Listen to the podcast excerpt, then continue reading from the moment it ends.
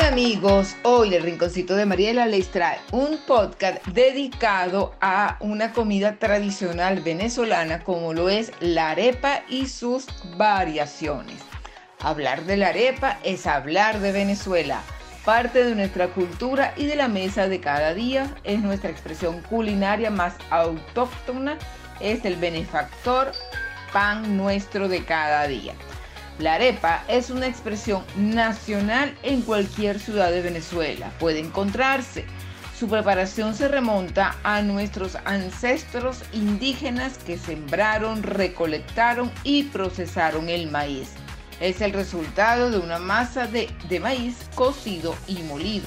Los indígenas lo molían entre dos piedras lisas y llanas y luego creaban pequeñas bolas que asaban en un aripo, que es una especie de plancha un poquito curva fabricada en barro que se utiliza para la cocción. También conocemos una variación de este como budari, que es lo que actualmente se, es más conocido. Del nombre de este utensilio deriva la arepa. En la actualidad se utilizan planchas y parrillas de hierro para asar las arepitas en casa o restaurantes, aunque se puede encontrar aún el aripo de barro. La arepa es leal compañera del venezolano y puede encontrársele en las más honorables mesas, así como en las más humildes en cualquier esquina de la ciudad o en el más pequeño de los pueblos, en restaurantes y casas o en las abundantes areperas de las diferentes ciudades venezolanas. La arepa es la reina de nuestros desayunos y a su vez excelente acompañante de primeros platos en almuerzos y cenas. Es fiel compañera de nuestros platos nacionales. La arepa se muestra con características distintas en las diferentes regiones del país, pero en esencia es la misma y singular arepa. Las muy finitas se llaman telitas y son típicas de la región andina. Las gorditas y abombaditas se acostumbran a preparar en la región central. Grandes, sean fritas o asadas, usualmente se encuentran en Oriente. Se preparan arepas de chicharrón y arepitas dulces que tienen un ligero sabor anisado. Se hacen arepas peladas con cenizas que se encuentran principalmente por el occidente del país. Se suelen comer rellenas con queso y mantequilla, carne mechada o asada, con jamón o con casi cualquier cosa que se le pueda ocurrir. Una arepa recién asada rellena con un queso llanero de Apure o un jugoso queso guayanés. Trae la gloria al paladar del que la prueba, acompañada con suero de leche con perico, que tanto gusta a los venezolanos, o caraotas fritas y carne mechada, se obtiene un desayuno maravillosamente típico.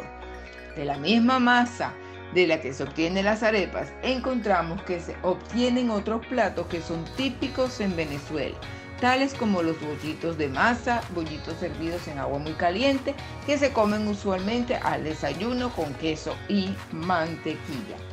Las ayaquitas, bollitos cubiertos con hojas de maíz y hervidas en agua muy caliente. Los bollitos pelones, bollitos de masa rellenos de carne hervidos o fritos se hacen empanadas rellenas de quesos, guisos de carne, pollo o pescado, etc. y fritas en abundantes aceite caliente. Se utiliza esta masa en la preparación de abrebocas y pasapalos diversos, bolitas, empanaditas, bollitos y arepitas pequeñas. Se agrega en forma de bolitas pequeñas a algunas sopas.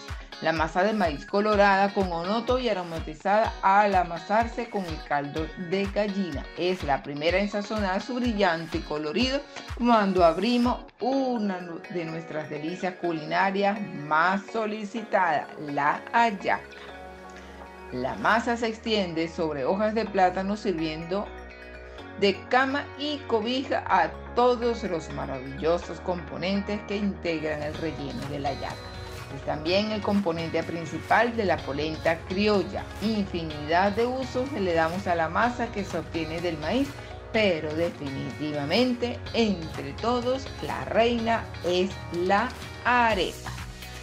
La arepa asadas.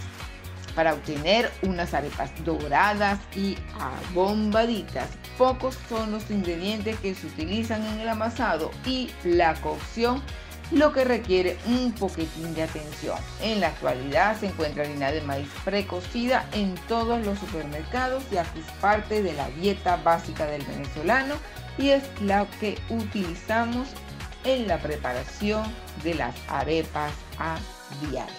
Espero que les haya gustado este podcast dedicado a nuestra riquísima arepa.